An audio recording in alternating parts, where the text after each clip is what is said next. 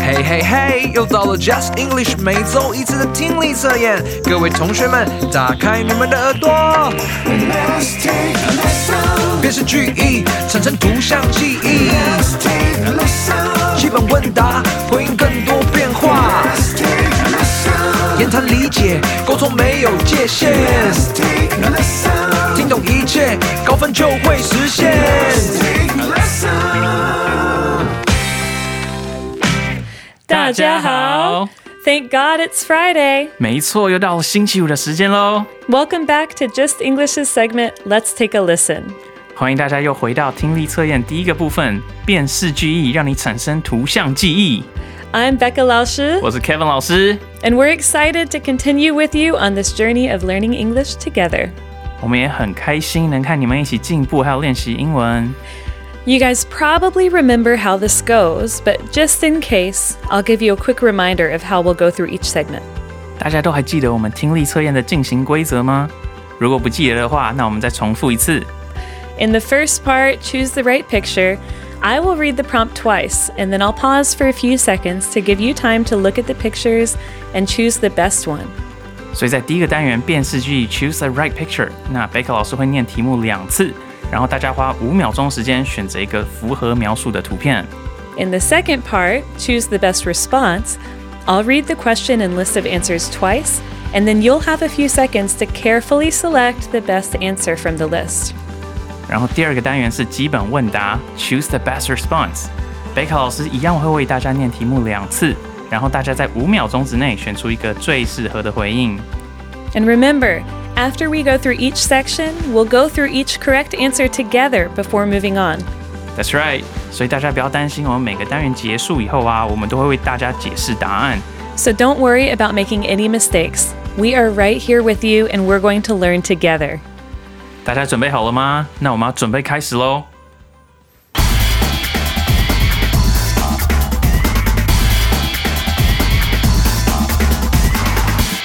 Let's start with section one. Number one Sarah is happy after she found a shamrock in the field. 好，那我们再听一次。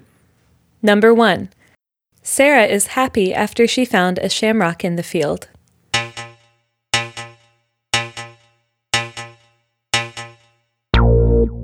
好，大家都做题要好了吗？那我们换下一题喽。 Number two Three friends are practicing a game of baseball to prepare for their upcoming game. 贝卡可以再帮我们念一次吗？ Sure. Number two. Three friends are practicing a game of baseball to prepare for their upcoming game.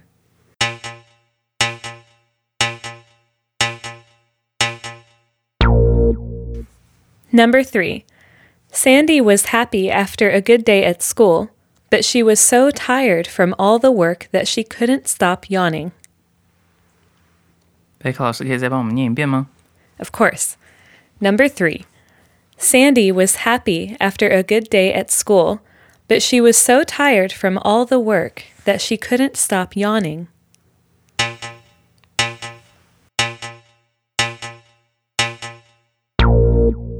How? Number one, Sarah is happy after she found a shamrock in the field. 所以这里说，Sarah 在郊外找到了一个三叶的酢浆草，而非常的开心。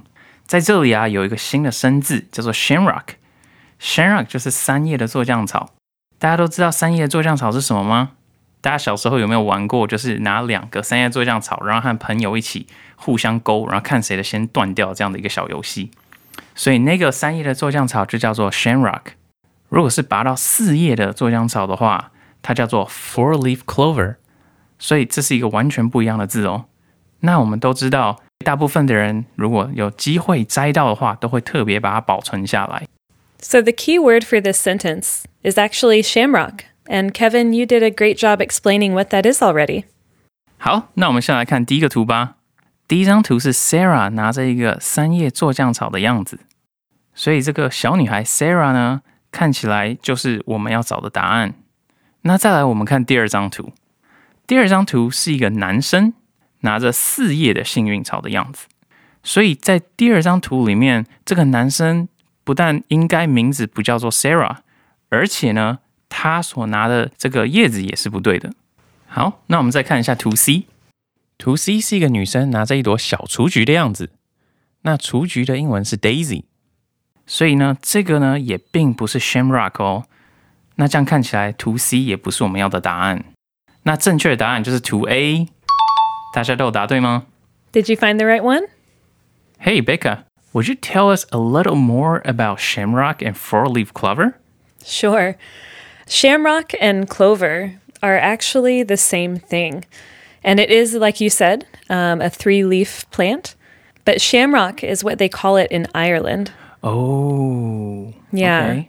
So actually, when I was growing up in America, we had clovers growing everywhere around us. So when I was a kid, we would all gather around and look for a four leaf clover in the field of clovers. It was really fun, and it was always especially fun when someone finally found a four leaf clover. It was all very exciting, but then the game just ended and we would go home. Oh, nice. Yeah, but it's really fun. It's a fun tradition, and it's cool to learn these things about, yeah, just how in different parts of the world, different things are called or talked about in different ways. Interesting. Have you ever found a four-leaf clover before? I have. Yes, I have. Oh, wow. I've never. I don't know if it brought me any luck, but I did. Should we look at number two? okay, let's go. Number two. Three friends are practicing a game of baseball to prepare for their upcoming game. 哦，所以第二个问题说呢，三个朋友在为了即将到来的棒球赛做棒球的特训。所以贝克老师可以告诉我们一下这一题的 keyword 是什么吗？ Sure. The key words for this statement are three friends and baseball. 哦，所以在这个题目里面呢，三个朋友 还有棒球就是我们要找的 keyword。那我们来看第一个图吧。第一个图呢，看起来是有三个男生，然后在做不同的运动。那看起来呢，这里只有一个男生是在打棒球，所以看起来就好像不是我们这个题意上所说的他们一起在做棒球特训的。那这样第一张图好像就不是我们要找的答案了。那我们再来看第二张图。哦，第二张图是有人在打棒球的样子，这看起来好像跟我们的题目的确有点关联，对不对？可是这个图里面呢，却只有一个人。那在这个 keyword 里面呢，有三个朋友，所以这样子看起来呢，图片 B 也不是我们要找的答案。那最后我们再来看一下图片 C 吧。所以在图片 C 看到三个人，然后他们看起来好像非常专业的，还有这个护具，对不对？然后大家一起在打棒球的样子。所以这样子看起来的话，选项 C 才是我们要找的正确答案。大家都有答对吗？好，我们再看下一题。Number three. Sandy was happy after a good day at school, but she was so tired from all the work that she couldn't stop yawning. 所以第三题说，Sandy 呢在学校过了一个快乐的一天，但是她因为学校的事务而累得不停打着哈欠。So Becca, what's the keyword here? The two keywords for this statement are tired and yawning. 哦，所以贝卡老师说，在这一题里面，我们的关键字呢就是 tired 很累的，还有 yawning 就是打哈欠的意思。那我们就用这两个关键字来看一下下面的选项吧。那图片 A 呢，看起来是 Sandy 不开心的坐在地板上，所以在图片 A 里面，我们没有看到这个 Sandy 她是疲累的状态，也没有看到打哈欠的这个动作，所以我们很明显的就可以直接剔除选项 A 了。那我们再来看图片 B 吧。图片 B 呢，看起来是 Sandy 弯着腰，看起来好像很疲惫的样子，然后他也打着呵欠，所以选项 B 呢，看起来好像的确是我们要找的答案哦。那我们再来看选项 C 看看好了。选项 C 呢，看起来是 Sandy，然后非常开心又惊讶的样子，所以在选项 C 呢，也是完全没有 tire 或是 yawning 这个动作的。那这样的话，我们就可以更加的确定选项 B 就是我们要找的答案喽。大家都有答对吗？好，那我们再来看下一个部分。 All right, let's look at section two. Choose the right response. Yeah.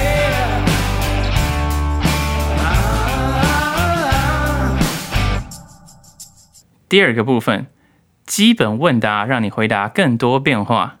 Number one. Hi, Danny. I heard you and your family traveled to Ireland last spring. How was it? 贝克老师可以再帮我们念一次吗？ Sure. Hi, Danny. I heard you and your family traveled to Ireland last spring. How was it?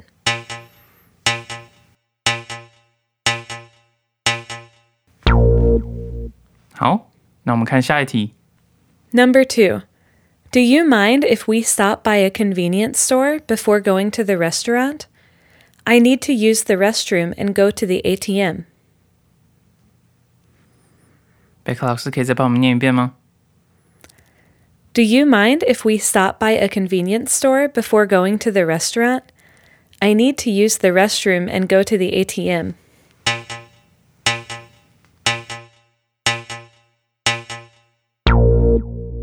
大家都好了吗？那我们看下一题喽。 Number three. Kiki fell asleep in class again. Why do you think she is so tired? Tsai Kiki fell asleep in class again. Why do you think she is so tired?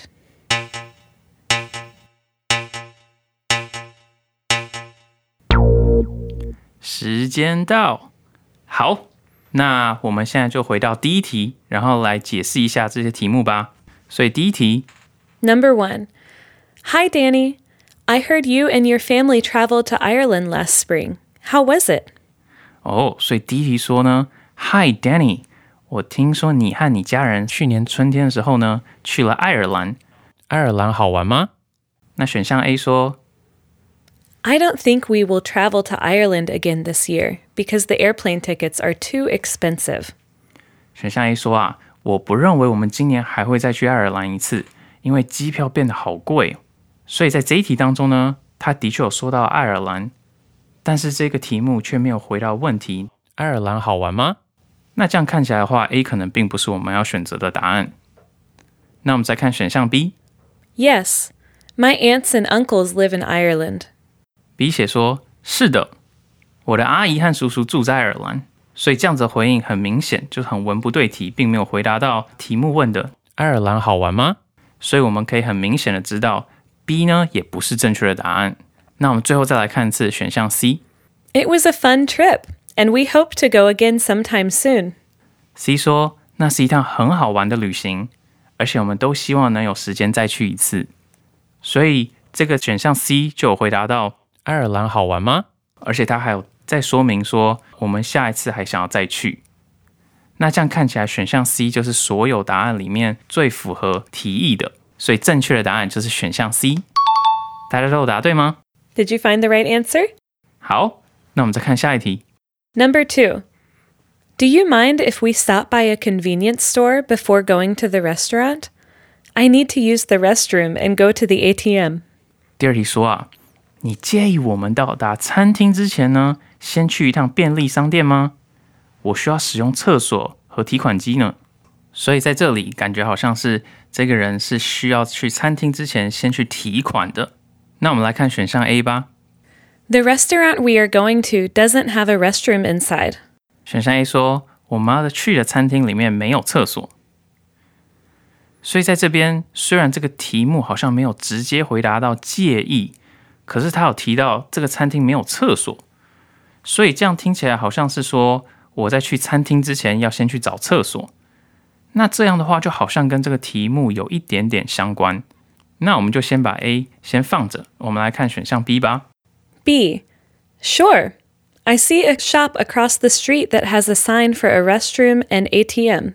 B 说没问题，我看到对面的街上有一家商店，有着厕所还有提款机的标示，所以在这边一开始 B 就说没有问题，这样就回答到了题目中你介意吗这个问题。那在 B 这当中呢，他又说我有看到一个商店，就代表说这个人有在帮他寻找，寻找什么呢？寻找厕所还有提款机。那这样的话，B 的这个选项就非常的完整回答了他所问的问题。那我们再来看选项 C，I don't see any banks nearby. Maybe we need to walk further. 所以选项 C 说我没有看到附近有任何的银行，也许我们需要走远一点点。那选项 C 这边呢，就是没有看到任何的银行这件事情，好像也跟提款机稍微有一点点关联。但是后面的回答就是也许我们需要走远一点点，也是完全没有回答到题目“介意吗”的这个问题。所以，我们如果这样子看起来的话，选项 B 才是最符合的答案。大家都有答对吗？Good job. 好，那我们再来看第三题。Number three. Kiki fell asleep in class again. Why do you think she is so tired?